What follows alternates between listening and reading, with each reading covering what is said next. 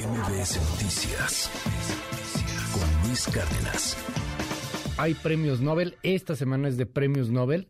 El de ayer fue el de medicina, el día de hoy es de física y de un tema que llama mucho la atención, que últimamente también por desgracia se, se ha frivolizado demasiado y, y de repente tiene una cantidad ahí brutal de teorías de la conspiración, pero es el premio de física por experimentos sobre los fotones entrelazados en cuanto a la información cuántica. Es muy interesante y también es muy complejo el tema de la información cuántica. La Real Academia de las Ciencias Suecas otorgó el Premio Nobel de Física 2022 a los físicos, a los científicos Alien, eh, Aspect y John F. Clauser y también Anton Seilinger. Escuche usted.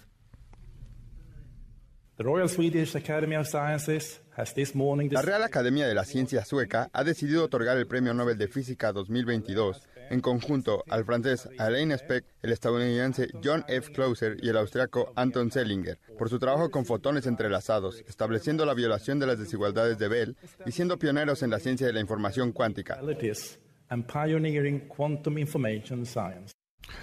Está muy complejo el asunto, pero más o menos, ¿cómo podríamos entenderlo? Arturo Barba, te mando un gran abrazo. Qué gusto saludarte, Arturo. Buen día.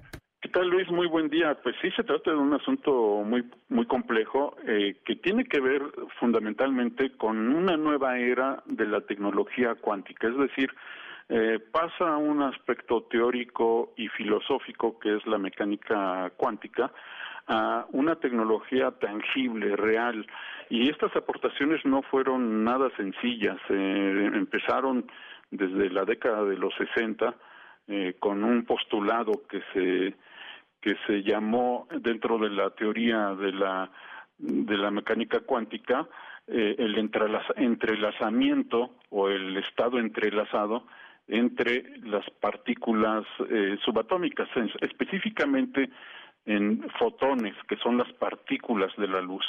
Y los galardonados llevaron a cabo experimentos que lograron llevar estos estados cuánticos, donde prácticamente dos partículas separadas unas de otras se comportan como si fueran una unidad, es decir, como si siguieran entrelazadas, aunque estuvieran separadas eh, por una gran distancia.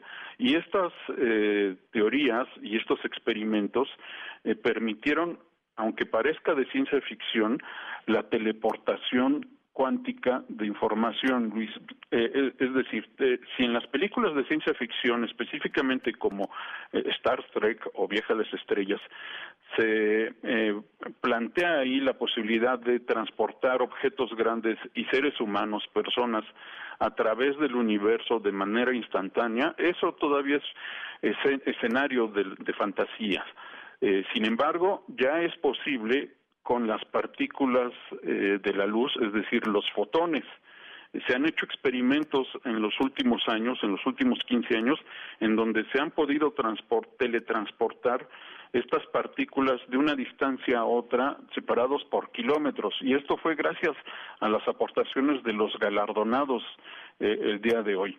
Estas, en, la mecánica cuántica, Luis, se establece esta paradoja de Schrödinger en la que se dice que si un eh, objeto que está oculto en, un, en una caja al momento de observarse o antes de observarse podía estar en un estado u en otro.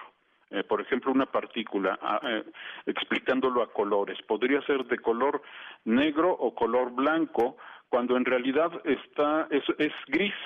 Entonces, en función de quién lo observa, puede convertirse en negro o blanco. Eh, esto, lo, esto lo establece la mecánica cuántica, pero con las investigaciones que realizaron estos investigadores, eh, se constató que efectivamente eso eh, obedece a cuestiones del azar.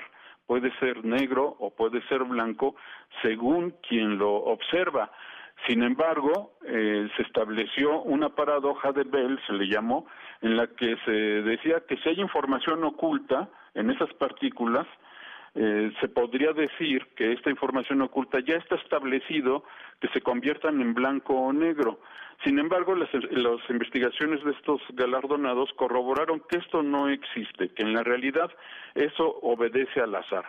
Pero, sin embargo, estos entrelazamientos entre las partículas permiten mantener la misma información entre una y otra al cambiar un estado, es decir, se sigue manteniendo este entrelazamiento entre las partículas y se puede transferir información de una a otra exactamente igual, aunque estén separados kilómetros de distancia. Entonces, bueno, eh, Luis, suena muy complejo en realidad y muy enredado porque así es la mecánica cuántica, pero ya se están obteniendo estas primeras aplicaciones. Primero la teletransportación de información eh, con partículas de luz y luego con las computadoras cuánticas. El desarrollo de las computadoras cuánticas está abriendo también un nuevo panorama eh, de la aplicación de esta teoría física tan compleja. Eh, prácticamente como se dijo hoy en el, en el fallo del Comité Nobel de Física, está abriendo puertas a otro mundo eh, estamos viendo los, las primeras aplicaciones en este en, en este campo que es realmente fascinante y que se está desarrollando muy rápido, Luis. Se calcula que dentro de algunas décadas, en tres décadas, ya se podrá eh, estar transportando materia y no solo energía o luz. ¿Materia como, como en Star Trek? Eh, sí, sí, sí pero o sea, como con, que... con ¿no? Sí, o sea, digo, pero en algún momento nos vamos a teletransportar. Sí. Wow. Sí, hacia allá va, hacia allá van las aplicaciones tecnológicas. Va a pasar mucho tiempo, pero hacia allá va. Ya se puede hacer con la luz, se puede hacer con información y en un futuro se podrá hacer con materia. Qué increíble. Gracias, Arturo. Te seguimos en tus redes y bueno, pues más información y más explicado. Sí, en arroba abanaf y en sapiensideas.com, Luis. Muchísimas gracias, es Arturo Barba. MBS Noticias con Luis Cárdenas.